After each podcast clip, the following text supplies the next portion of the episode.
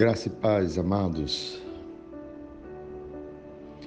Na antiga aliança, o foco estava na obediência do povo de Israel.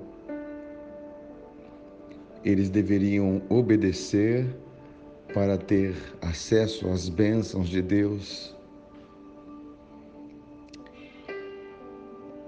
Do contrário, se eles desobedecessem, eles estariam debaixo de maldição.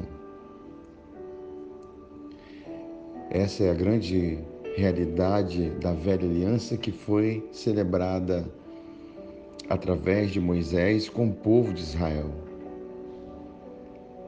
Mas nós agora, igreja comprada com o sangue de Jesus,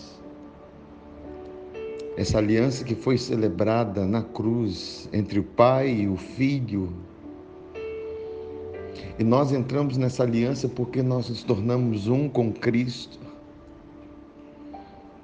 Temos agora Jesus que obedeceu todos os detalhes da aliança. Jesus que cumpriu toda a lei. Jesus que assumiu o nosso lugar na cruz.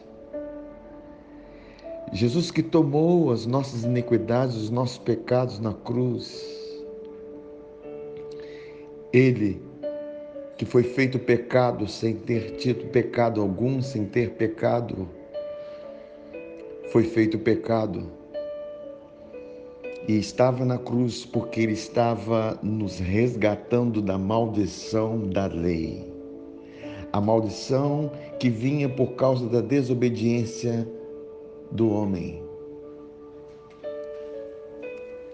Agora, nós Igreja, fomos chamados para crer nessa obra, fomos chamados para crer nessa realidade. Isaías 28, no versículo 16, diz assim: Portanto, assim diz o Senhor Jeová: Eis que eu assentei em Sião uma pedra, uma pedra já provada, pedra preciosa de esquina, que está bem firme e fundada. Aquele que crer, não se apresse. Em outras versões, diz assim: não será abalado, não foge, não terá medo. Queridos, crer, aqui em Isaías, está dizendo a respeito de Jesus, na sua obra consumada, naquilo que ele assentou na cruz, no fundamento que ele estabeleceu na cruz por nós, na aliança que ele celebrou na cruz por nós, na nova aliança. Agora nosso chamado é crer. Perguntaram para Jesus como que nós faremos as obras de Deus e Jesus falou que creiais. O nosso chamado é crer.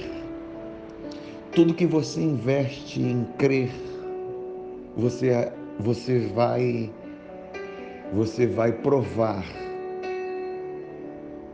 da nova aliança. Lógico, crer nele, crer naquilo que ele fez, crer na sua obra consumada. E Jesus disse em Marcos 9, 23: Se tu podes crer, tudo é possível ao que crê. Aleluia. Queridos, não existem barreiras não existem limites para nós. Foi por isso que Jesus exortou tantos discípulos, falando: ó oh, geração incrédula, por que vocês não creem? Por que vocês não têm fé? Por que Jesus expressou assim com os discípulos? E essa foi a grande exortação de Jesus para os discípulos. Jesus não contestou nenhum pecado neles, a não ser a incredulidade, a não ser a, a falta de fé. Porque Jesus, expressando o coração do Pai, quer que seus filhos usufruam de uma vida sem limites, de uma vida de fé, de uma vida de possibilidades onde a grande impossibilidade que era a morte, agora já foi vencida. A morte não é mais limite para nós. O poder da ressurreição está em nós. A vida de Cristo flui em nós. Ele é a ressurreição e a vida. Por isso que não há limites para nossa fé, para aquilo que crermos. Mesmo que esteja morto, quatro dias morto, sepultado, se crer, tudo é possível.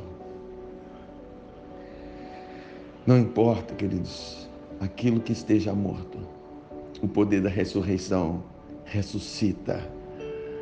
O poder da ressurreição traz a vida de volta e não uma vida qualquer, uma vida plena, uma vida abundante.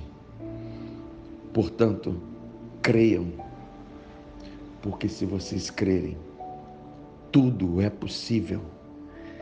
Crer, a palavra crer no grego significa pensar que é verdade.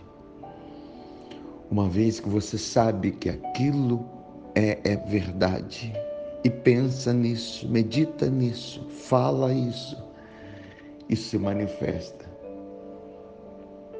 Por isso que Jesus mesmo disse: tudo que vocês disser, porque vocês creem, será feito. Tudo, tudo é possível ao que crê. Amém, amados? Aleluia. Fiquem na paz. A fé vem pelo ouvir. Ouçam os devocionais. Meditem na palavra. Ouçam o Espírito Santo dentro de vocês, impulsionando a vida de vocês a viver uma vida ilimitada. Porque Deus não deixou limites para nós.